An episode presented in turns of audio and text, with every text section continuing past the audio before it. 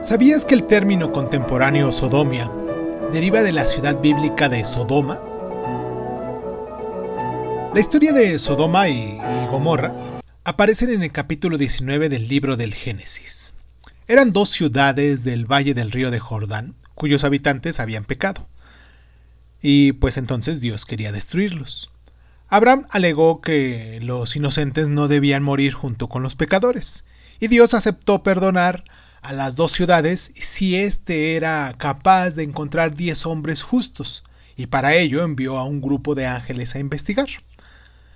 Cuando llegaron los ángeles, se encontraron con Lot, un sobrino de Abraham. Este los invitó a su casa y les preparó la comida. Más tarde los ciudadanos de Sodoma rodearon la casa de Lot y exigieron ¿Dónde están esos hombres que han venido a tu casa esta noche? Sacánoslos para que los conozcamos, dice en Génesis 19.5. Entonces, Lot les ofreció como alternativa a sus hijas vírgenes, pero ellos no se quedaron satisfechos con eso. En ese momento, viendo que la situación era desesperada, los ángeles le dijeron a Lot que se marchara junto con su familia de Sodoma. Les instaron a no mirar hacia atrás en su ida, Lot pudo escapar a una ciudad cercana, pero su mujer echó un vistazo mientras Sodoma y Gomorra eran destruidas y quedó convertida en una estatua de sal. No está claro cuáles eran los pecados que habían cometido los ciudadanos de Sodoma y Gomorra.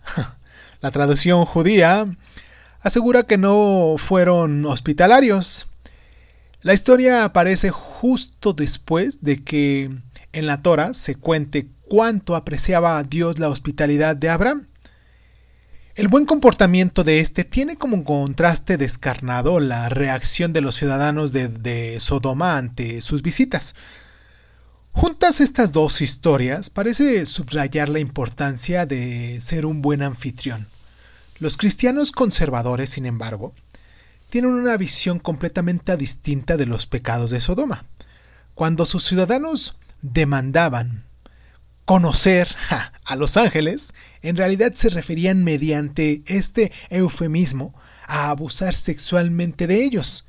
Y de acuerdo con esa interpretación, los hombres de Sodoma eran homosexuales y Dios los castigó por su orientación sexual.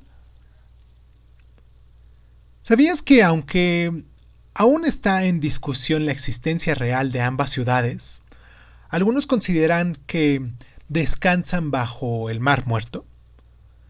¿Y que los historiadores creen que podrían haber estado cerca de una falla y que en realidad no fue la ira de Dios, sino un terrible terremoto lo que las destruyó?